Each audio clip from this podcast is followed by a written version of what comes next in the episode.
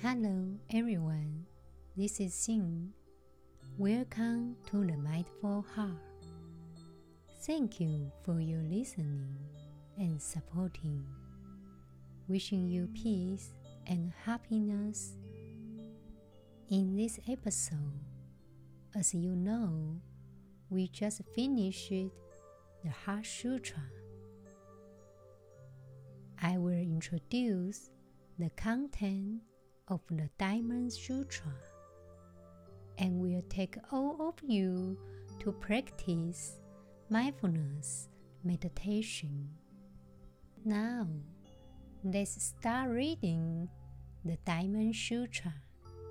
The Diamond Sutra is one of the most important sutras in Buddhist philosophy and is highly valued in both traditional Chinese and Japanese societies.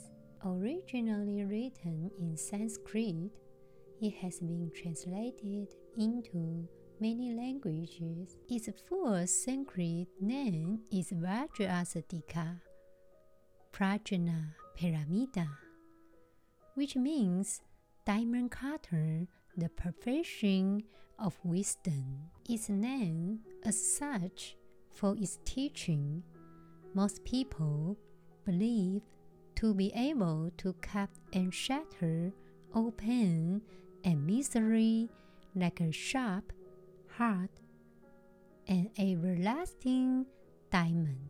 Have you been to the British Library?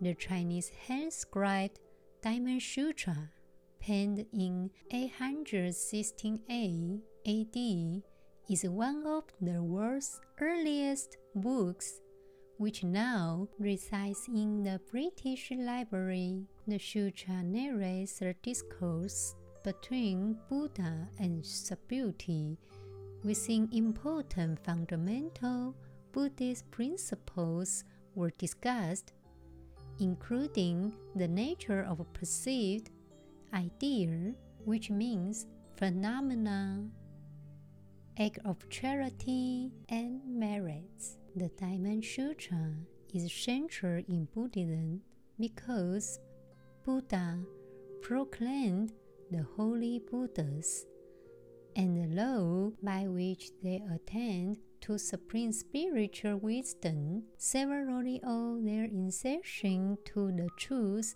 from this sacred scripture. So, the Diamond Sutra serves as an excellent guide for beginning learners of Buddhism as well as for those who desire to comprehend the Buddhist core principle of the concrete idea of equivalence between perceived reality and non concrete existence. Max Muller, who had translated the Diamond Sutra from the original Sanskrit to English, contended that the sutra is simply the denial of the reality of the phenomenal world and is an example of metaphysical agnosticism.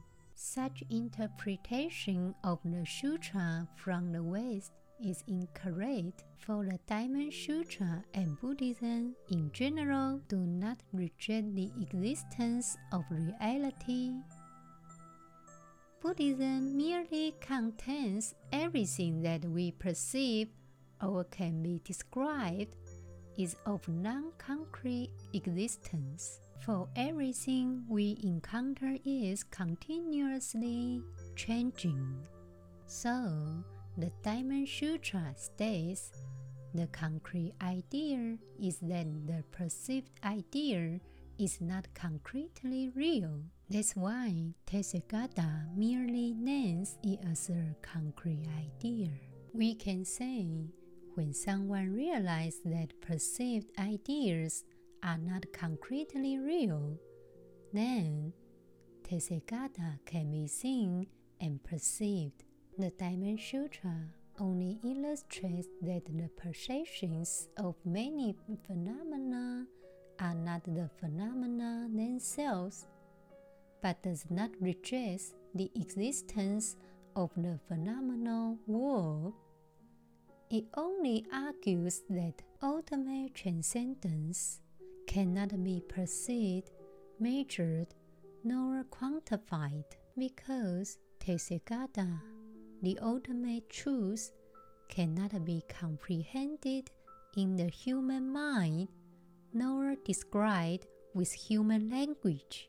Hence, to pursue enlightenment via any exterior non concrete or perceivable phenomena is futile and misguided. Now, let's start reading the translations of the Diamond Sutra. Thus, it was heard by Ananda. At one time, the Buddha, the world in Savatthi, in the grove of Jeta, in the garden of Anathapindada, together with a large company of bhikshus, with 1,215 bhikshus, with many noble-minded bodhisattvas.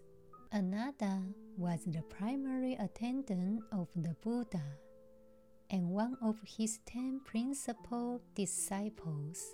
Among the Buddha's many disciples, Ananda stood out for having the best memory. Most of the texts of the early Buddhist sutra are attributed to his recollection of the Buddha's teachings during the first Buddhist council.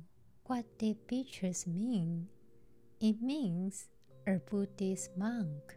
Sravasti Abbey is a Buddhist monastery for people from all walks of life to learn practical ways of living in loving kindness, compassion, and wisdom, creating peace in a chaotic world. Now pretend that we are in the Sravasti Abbey and we'll practice mindfulness meditation. Do this practice in a relaxing environment without distractions, such as the phone. You can do it either lying down or sitting up. But if you lie down and find yourself falling asleep, try a more upright posture. Bring your full, undivided attention to this practice.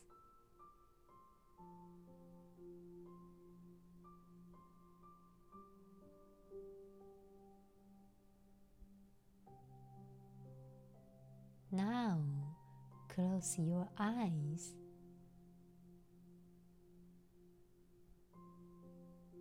take a few moments to be still.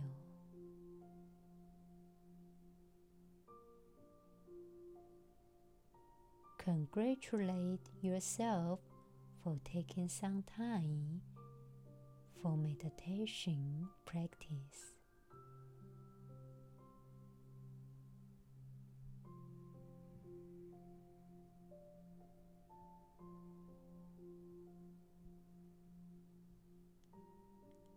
Bring your awareness to your breath wherever you feel it most prominently in your body.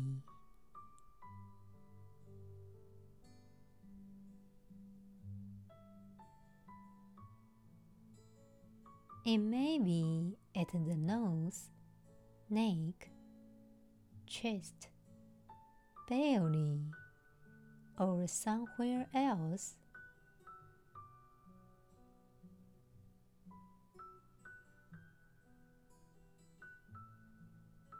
as you breathe in normally and naturally. Be aware of breathing in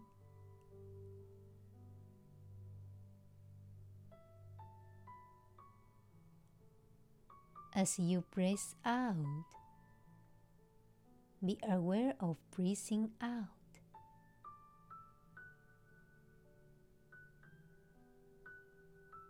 Simply maintain this awareness of the breath.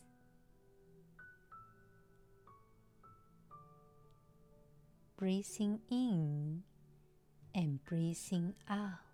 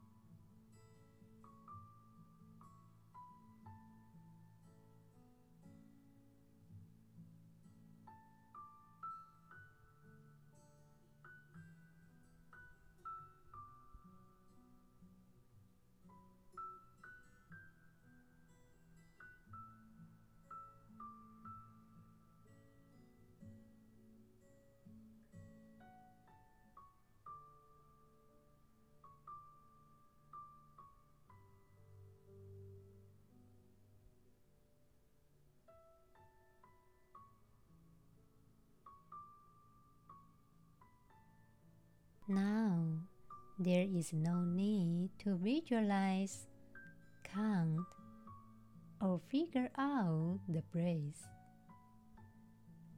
Just be mindful of breathing in and out.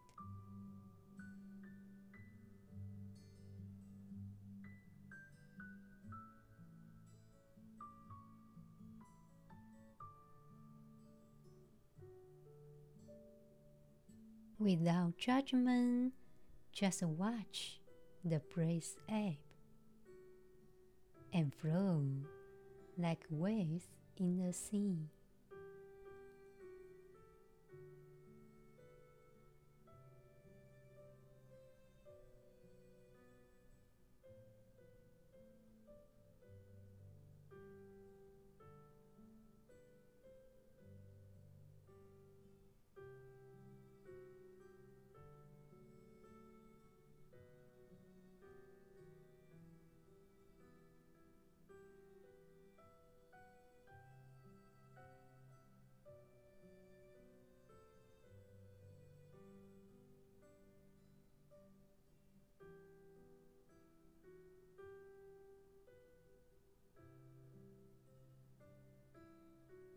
Be present. There's no place to go and nothing else to do. Just be in the here and now.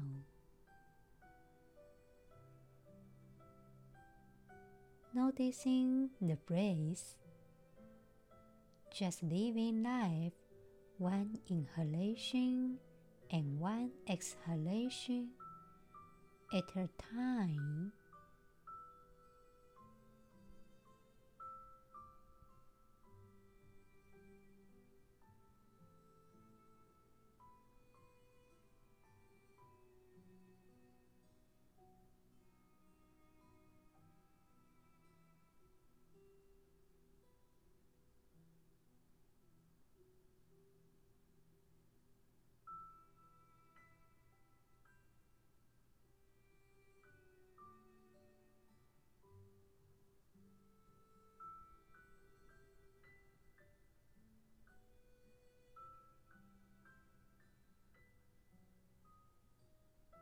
As you breathe in and out. Be mindful of the breath rising on the inhalation and falling on the exhalation.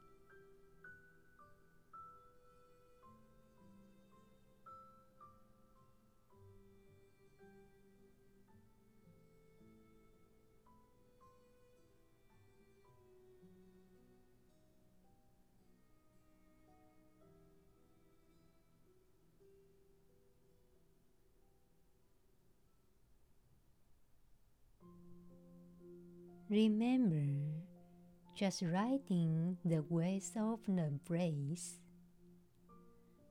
moment by moment, breathing in and breathing out.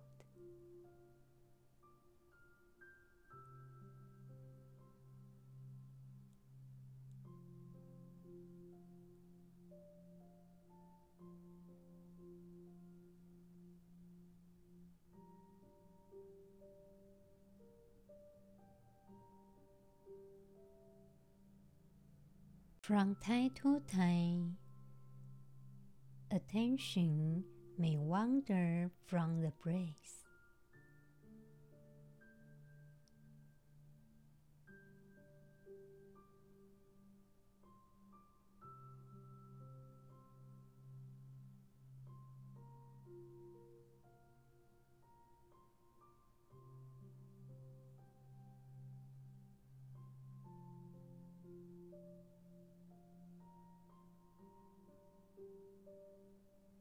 Where you notice this, simply acknowledge where you went and then slowly bring your attention back to the breath.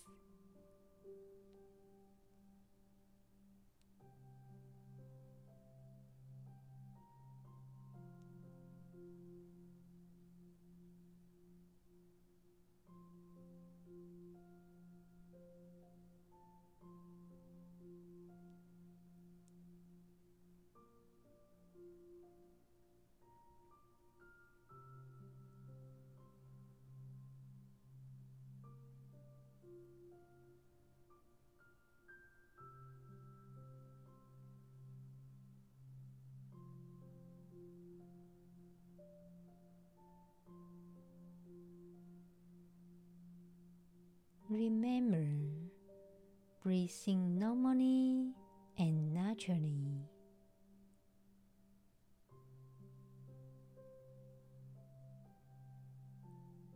Without manipulating the breath in any way.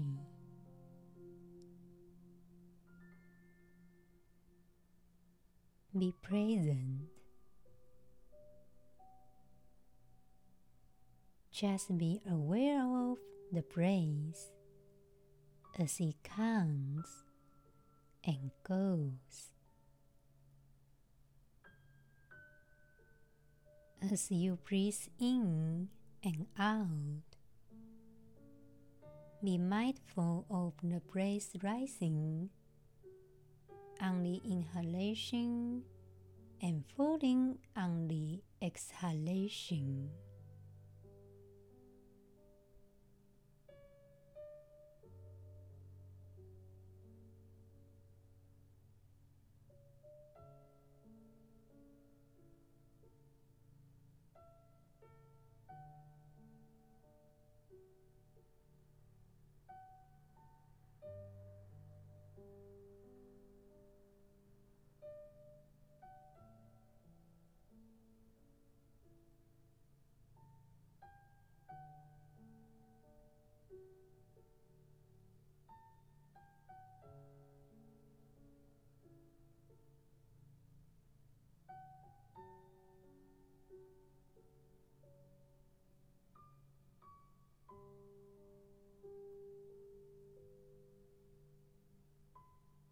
There's no place to go and nothing else to do. Just be in the here and now.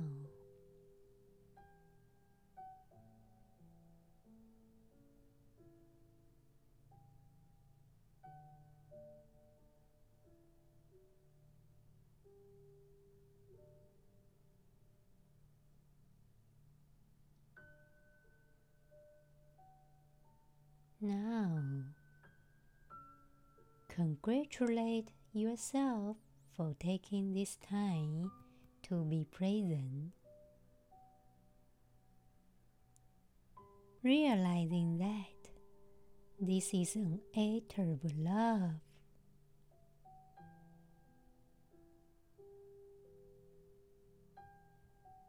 open your eyes.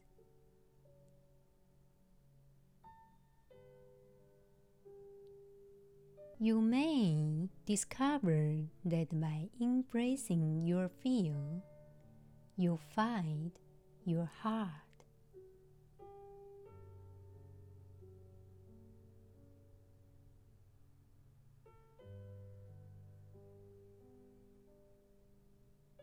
Have compassion for yourself and listen deeply to what you need.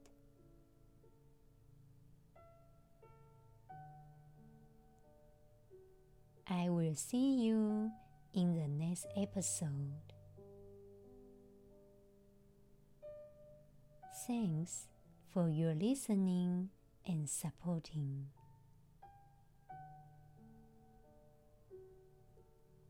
May we be at peace. May all beings be at peace.